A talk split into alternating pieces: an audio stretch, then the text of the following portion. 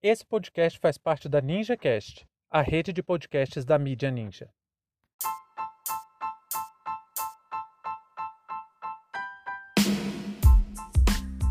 O assassinato de Kathleen Romeu e a exploração capitalista. Sejam bem-vindos e bem-vindas ao seu pontão informativo com análise e opiniões a partir de uma perspectiva histórica. Eu sou Arnaldo de Castro, em conjunto com Brenda Salzman, e hoje é dia 11 de junho de 2021.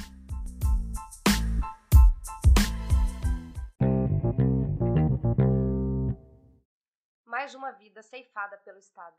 Mais um dos milhares de assassinatos cometidos pela polícia racista brasileira. A design de interiores Kathleen Romeu, de 24 anos, foi vítima de um tiro de fuzil no peito disparado pela polícia carioca no bairro do Lins. A repercussão do caso foi ainda maior, pois a jovem estava grávida de 14 semanas. Depois desse trágico evento, a loja que Kathleen trabalhava disponibilizou seu código de vendedora, afirmando que toda comissão de compras feita com o código da vendedora seria destinada para a família de Kathleen. A proposta da empresa criou ainda mais revolta, pois demonstrou a exploração da mão de obra mesmo depois da morte da trabalhadora. Tem umas coisas que é difícil a gente acreditar que acontece, mas que na verdade são a base do sistema de exploração que a gente vive. A gente nem queria fazer um episódio sobre esse tema exatamente por causa da exploração que essas pessoas sofrem com suas mortes. Mas algumas ouvintes pediram para a gente falar sobre o caso. Uma delas, inclusive, a Yasmin Queiroz, a gente agradece bastante por, porque foi quem sugeriu e cobrou que o Hope se manifestasse sobre esse debate. Veja só, uma jovem preta, grávida, é assassinada pelo Estado. E o que a empresa que ela trabalhava fez? promove uma campanha publicitária para aumentar as vendas usando a imagem da garota, justificando isso como se fosse uma forma de ajudar a família da vítima. Eu não sei se você entendeu a perversidade disso, até porque parece que a nossa sociedade já normalizou a ideia de lucrar com a morte de inocentes.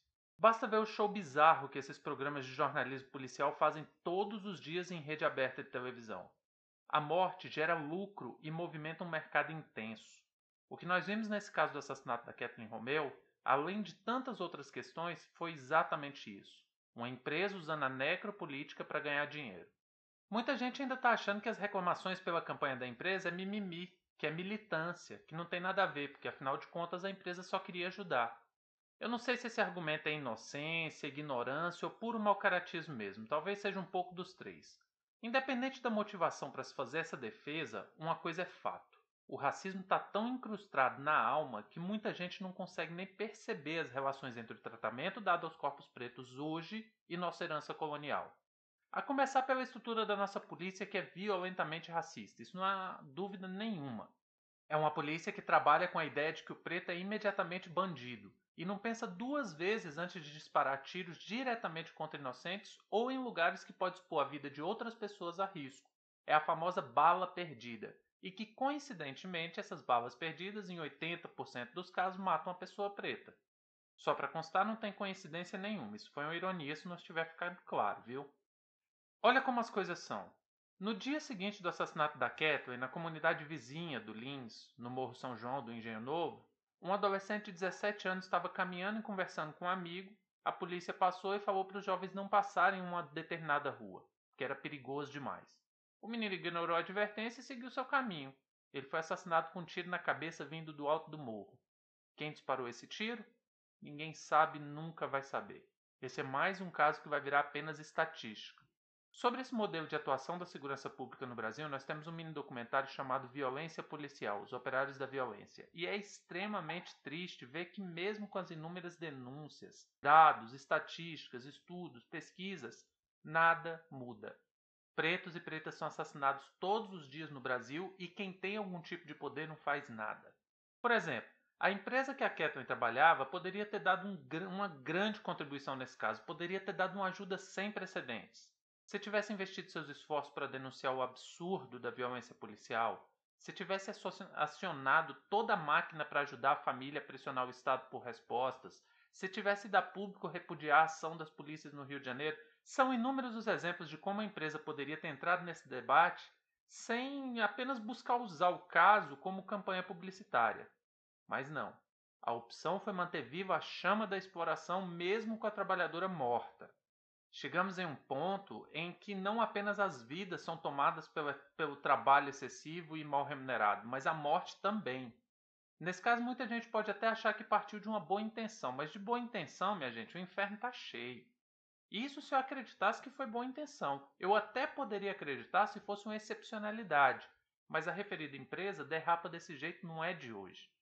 Tem acusação de homofobia, tem acusação de gordofobia, mas o racismo nela já foi denunciado muitas vezes. Parece o carro-chefe da empresa. Pra você ter uma ideia, uma vez essa marca lançou uma estampa chamada Rua do Mar.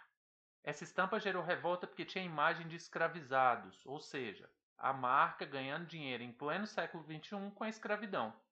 Outra vez ela quis dar uma de descoladona, vou mandar bem na representatividade. Foi lá e fez uma peça publicitária com Iemanjá representado por uma mina branca. Enfim, não foi coincidência, é na melhor das hipóteses a total falta de conexão com a realidade do povo preto. Aí, por fim, a mina preta é assassinada e a marca usa o código de vendas dela para impulsionar as vendas, dizendo que vai repassar a comissão de vendedora dela para a família. Ou seja, é como se Catherine estivesse trabalhando, porque ela fazia isso em vida. O trabalho apenas se estendeu para depois de sua morte. Se isso não é de causar espanto e revolta, é porque nós somos muito, mas muito bem preparados para aceitar o racismo e a exploração capitalista como algo natural. Estamos em um país que escravizou sistematicamente o povo preto até recentemente. Um país que não se incomoda com crianças pretas sendo assassinadas pelo Estado.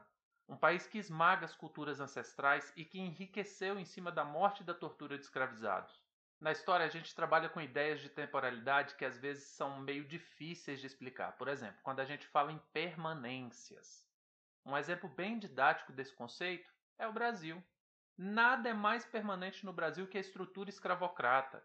Nossas elites ainda hoje usam os corpos pretos para lucrar. O modelo de exploração até mudou bastante, mas a base dela permanece tal qual toda a nossa história. Fim de papo.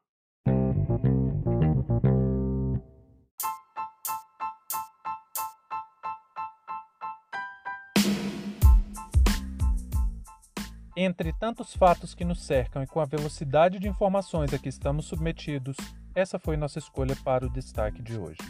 Se você quiser participar do nosso financiamento coletivo, acesse catarse.me história. Muito obrigado a você por prestigiar nosso trabalho e até a próxima.